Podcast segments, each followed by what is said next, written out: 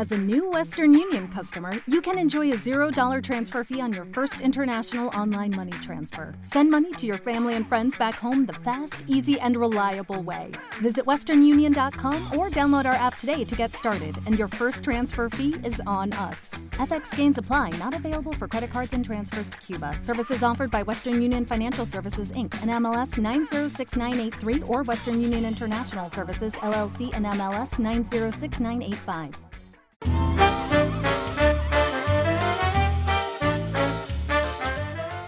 Hola, soy José Antonio Sánchez, fundador de Bridgel y su host. Bienvenidos a la segunda parte de este episodio de final de temporada con la entrevista de Carlos Valderrama de Legal Paradox. Le habíamos preguntado...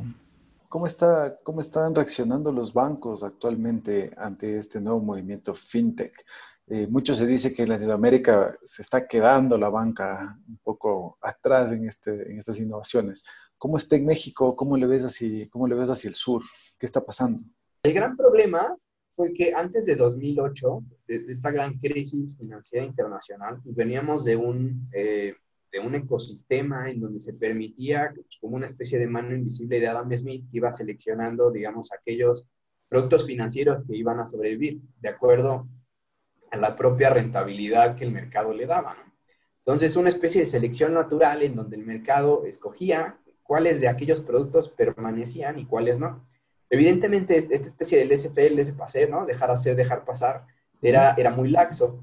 Entonces, se, se permitió la construcción de productos financieros sofisticados eh, y se les empezó a vender a, a personas no sofisticadas que no, no entendían o no alcanzaban a entender cuál era la, la mecánica de estos productos.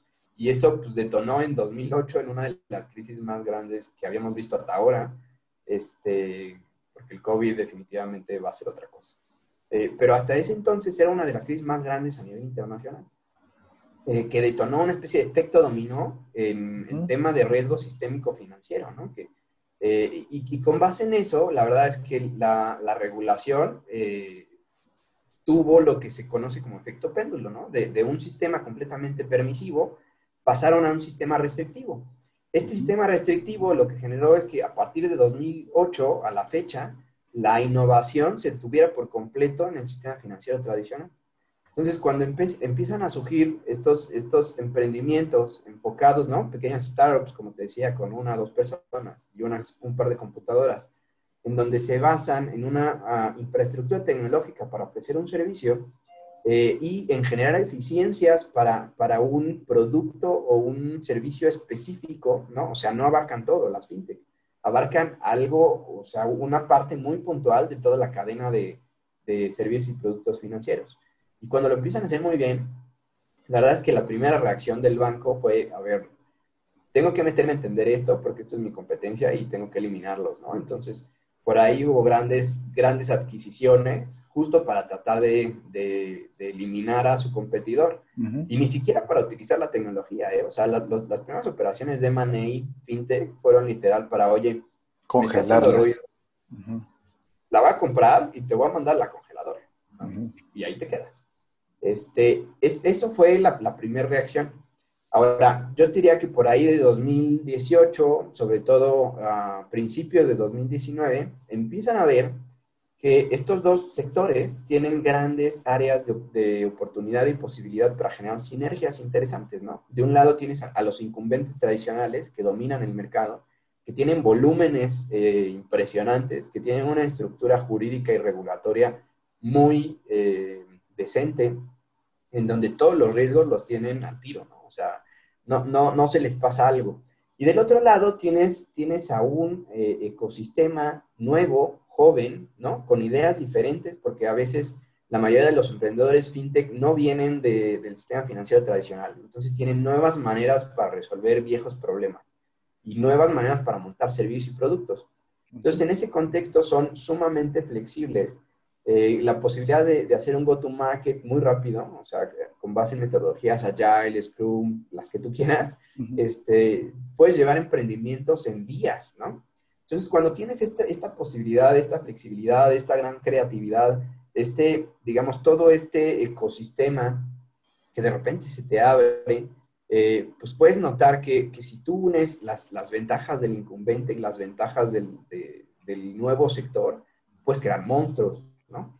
Y entonces apareció este, ahora un nuevo riesgo, el riesgo de las Big Tech.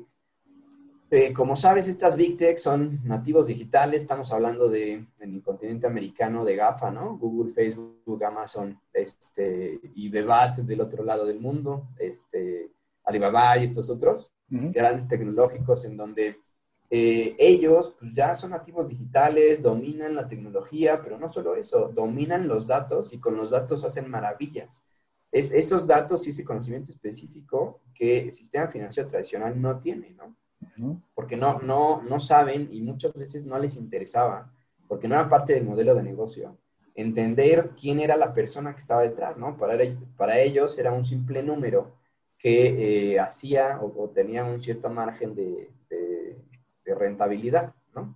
Dependiendo del volumen de assets, de las operaciones que generaran. Pero estos nuevos incumbentes pues, vienen a cambiar todas las reglas del juego. Entonces, pues, en ese contexto, con, esta grande amenaza, ¿no? Imagínate que de un día a otro, por lo menos para México, eh, Facebook tiene más de 88 millones de usuarios y de esos, de ese número, más o menos entre 6 y 7 horas están en Facebook. Entonces, imagínate que Facebook de la noche a la mañana diga, oye, voy a establecer un servicio financiero, voy a sacar Libra. Entonces, pues tienes a todo el mundo eh, temblando, ¿no? Porque pasa, a ver, tiene, tiene un, un, este, o un valor de mercado de los más grandes y supera muchos PIBs de, a nivel mundial y a muchas economías tradicionales, ¿no? o, solo, o solo medios de pago como sacaron en Brasil, ¿no? Por WhatsApp. Sí, claro, y, viste a la semana la reacción del, Banco Central, ¿no? O sea, estamos hablando de grandes incumbentes que, tienen eh, poderes fácticos impresionantes y una capacidad de entender a este usuario final para ofrecerle estos grandes incumbentes son, son el nuevo enemigo al vencer. También vamos a estar viendo el mismo efecto, ¿no? O sea, conforme vaya pasando el tiempo, van a ver que no son tanto un enemigo, que también son un aliado potencial en el que pueden, otra vez, los dos sectores tienen dos grandes ventajas ahí es cuestión de unirlo. Este, este mercado es muy, muy grande y, los servicios financieros, lamentablemente, te digo, pasaron por este periodo eh, muerto en donde la innovación estaba permitida, en donde gatos de Angora como yo, cuando era un, este, asociado en estos grandes despachos, nuestra única, nuestro único trabajo era decirles cómo lo que nos estaban proponiendo no era posible, explicarles las un y mil maneras por las cuales la innovación no estaba siendo permitida y no podía hacerlo porque evidentemente nos exponíamos a un montón de riesgos legales, ¿no? Entonces, esa, esa mentalidad evidentemente me parece que, en un gremio otra vez, que, que, en principio nosotros como abogados tenemos dos grandes fallas, ¿no? No se nos da la tecnología y tampoco se nos dan las finanzas. Entonces, encontrar a alguien que de repente te diga, oye, entiendo las dos y te puedo decir cómo sí se pueden hacer, es bien difícil. Eh, después, en Legal Paradox empezamos a, tener este, este, este, esta gran pasión por la tecnología, entonces pues, nos empezamos a, a meter a, pues, a clases de, eh, de, Python, a clases de, por ejemplo, eh, blockchain, ¿no? Y, podemos y sabemos programar en diversos sistemas como uh, para el caso de Ethereum en Solidity o para el caso de blockchains privadas en Hyperledger o Corda. Entonces, en tener este, digamos, asesor externo. Tienes tus propios proyectos en Hyperledger, ¿eh? O ya hiciste cosas en el... ah, eh, tener a este asesor externo que no solo entiende la tecnología, la programa, ¿no? O sea, tiene esa posibilidad y además entiende la, digamos, el, pues todo el contexto legal. Ahí y solo ahí puedes encontrar el cómo sí puedes realizar innovación disruptiva en el sector financiero y tecnológico, ¿no? Porque, porque tienes, digamos, como que toda esa uh, beta en donde puedes entender cuáles son las, potencialidades o la totipotencia que tienen estos proyectos, llevarlos como al siguiente nivel y encontrar el cómo sí puedes hacer estas cosas. ¿Cómo crees que los abogados pueden, eh, y ni siquiera voy a hablar en este momento de tecnología como tal, ya centrado en blockchain, sino yo un mensaje a los abogados en general, cómo hacer que el gremio empiece a innovar con sus clientes, ¿no? En este caso, digamos que desde tu lado. Cuando, cuando, nosotros estábamos del otro lado y éramos los alumnos, eh, las clases nos las daban ingenieros, ¿no? Entonces los ingenieros nos decían, oye, nosotros vamos a desaparecer al, grueso de, eh, de, los incumbentes tradicionales. Los abogados y el gremio de los abogados va a ser el primero en desaparecer. Y dije, bueno, esa es una posibilidad. Ahora, la otra posibilidad que a mí me suena más, más este, precisa es que nosotros vamos a sustituir a los ingenieros. Entonces, empecé a tomar clases este, de estas cosas y de repente de esas clases que tomaba, un día me invitaron y me dijeron, oye, parece que tú sabes un buen de estos temas, ¿por qué no? En adición a tomar la clase, tú nos das un día una clase de algo. Y entonces a partir de ahí este, me empezaron a invitar a, a montones de universidades en México, las mejores de paga, también las públicas, este, nos invitaron al London School of Economics, nos invitaron a algunas universidades como de Paraguay, de, este, de Panamá, de Guatemala, en fin, a, a, platicar de estos temas, ¿no? Incluso el fin de semana pasado me tocó la oportunidad, la gran oportunidad de darle clase a ingenieros en un hackathon de, cómo generar smart contracts usando blockchain, ¿no? Entonces, a mí me parece que la tecnología y el mundo jurídico tienen grandes similitudes. En el mundo del derecho, tú tienes, digamos, supuestos, esos supuestos, tienes un marco regulatorio, ¿no? Que les asigna ciertas consecuencias. En ese contexto, si se cumple alguna condición suspensiva o resolutoria, pues se genera una cierta consecuencia jurídica. Entonces, tienes un hecho, un acto jurídico que detona consecuencias en el mundo jurídico, ¿no? En el mundo de programación, tú tienes este if, que es, ese acto o hecho jurídico, ¿no? Y luego tienes un then, o sea, que es, que es la consecuencia que estás programando. Y tu marco legal, pues, ¿qué crees? Es, es el, el, marco de programación y el lenguaje de programación en el que Entonces, resulta ser que derecho y programación o informática, la verdad es que no son tan diferentes. y se unen en la lógica, ¿no? Sí, se unen en la lógica. Y cuando tienes esta, esta capacidad de, de entender, digamos, los, los límites legales que, que, el ingeniero no tiene per se, pero entiendes, es el, eh, la, la, potencialidad, estás en otro nivel. Porque por más fregón que sea el ingeniero y por más este, Java, Python y mil de lenguajes que, de programación que quieras, pues jamás va a entender o va a tener los, los principios generales de derecho, entonces, que un abogado se mete a estudiar estos temas, aguas, les da la vuelta a los ingenieros, ¿no? Absolutamente. Entonces, me parece que, que, que ese puede ser un primer acercamiento. O sea, como gremio, te digo, tenemos esa gran desventaja, es esa barrera, yo diría, mental a, generar innovación dentro del ecosistema. Es más, a, a, a, generar este, una simple videollamada a través de Zoom, ¿no? Cuando, te digo, yo era este, este gato de Angora, contratábamos un paquete de dialing que salía carísimo al mes. Este, y cuando yo puse el despacho, pues dije, voy a usar Zoom, ¿no? O sea, Zoom, para empezar, tiene una herramienta que es gratuita. Entonces, costo cero. Ahora, si me quiero poner sofisticado, pues tiene un plan mensual este, que no te, no te corta la llamada a los 30 minutos o, al, o a la hora que los hayas uh, hecho. Tiene más herramientas de privacidad y el costo es, es muy... Eh, razonable en comparación con lo que se pagaba anteriormente, ¿no? Eh, todo el almacenamiento de la información, no tengas miles de millones de archivos en físico y luego porque es un problema el almacenamiento, ¿no? Entonces, en estos despachos enormes, lo que hacíamos era subcontratar uh, lugares para almacenar archivo muerto. Entonces, también el, el, costo, no solo el espacio físico de oficina que, que tomabas para almacenar estos documentos, sino también había que controlar el espacio externo porque los documentos eran impresionantes. Uh -huh. este, tenías también que usarlo, ¿no? Entonces, cuando inicio el despacho, digo, oye, solo vamos a usar nube.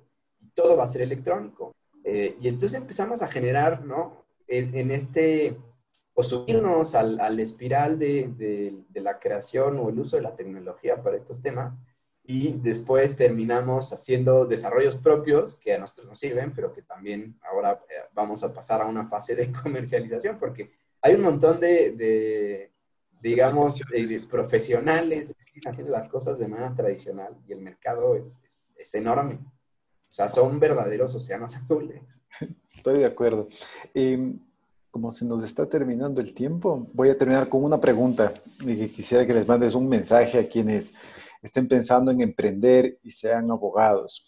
Pero no solamente a quienes, a quienes piensen emprender en tecnología, ¿no? Porque me parece que podrías darle un mensaje interesante a estos abogados que no están muy decididos a emprender en áreas nuevas, pero que existen. Y te hablo de los, no sé, tecnología y deporte, los de la cultura naranja, eh, que son como espacios en los que uno dice, solamente especializarme en eso, ah, no, no, no, no, no me lanzo a, a mi estudio en eso.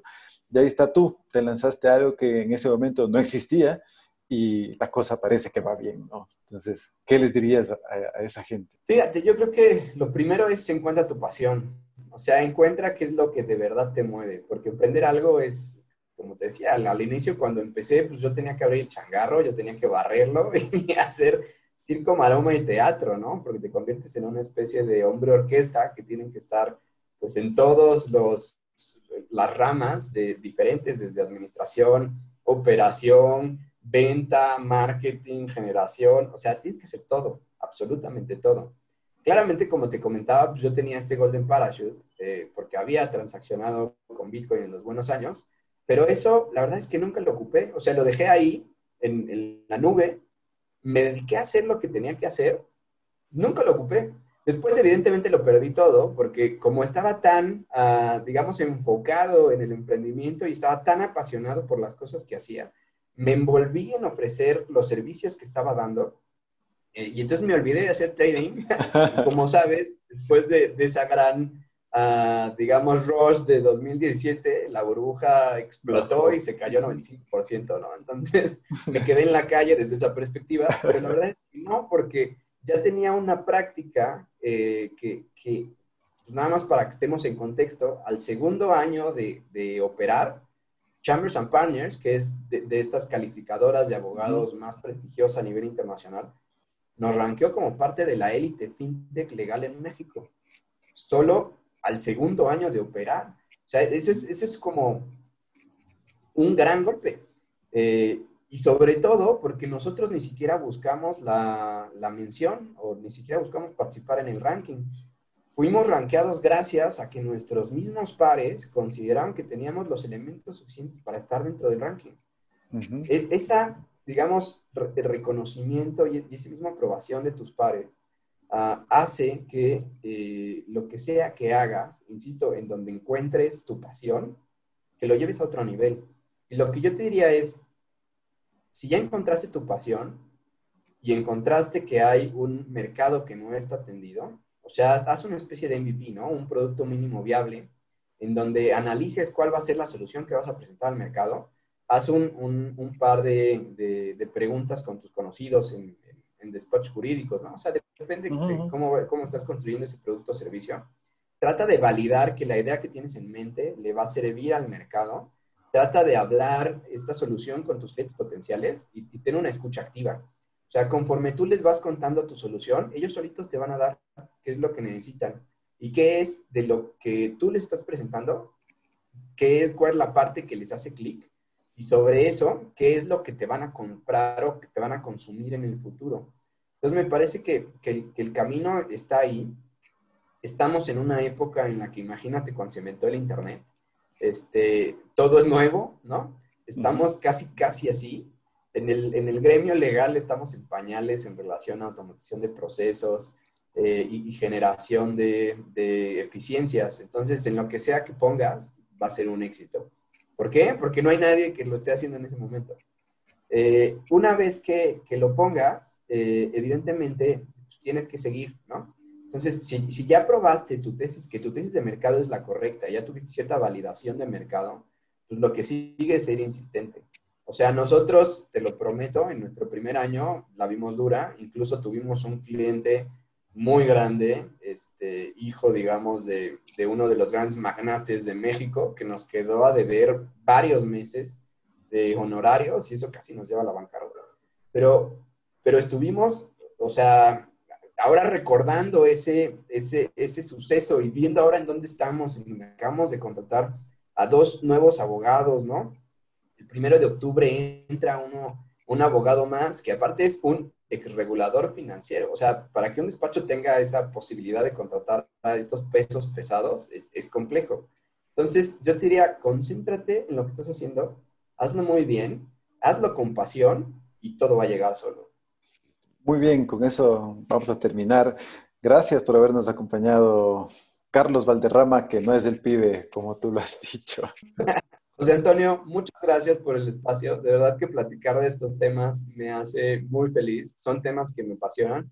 Y ver o, tener esa posibilidad de ver que algunos de tus escuchas les pica esa cosquillita y de decir, oye, pues a lo mejor si hay verdaderos océanos azules que no se han explorado, me voy a lanzar a, hacer algo. Con eso me doy por bien servido. Muchas gracias por el espacio, José Antonio, y muchas gracias a los que nos están escuchando. Esto fue la primera temporada de Legal Preneurs. Agradecemos a todos quienes han compartido su experiencia e invitamos a quienes nos escuchan a estar atentos al lanzamiento de la segunda temporada. Gracias, como siempre, a la distribución de este podcast por parte de Pablo Arteaga, la producción de José Luis Toledo y la música de Tamia Villavicencio. Esto fue Legal Preneurs.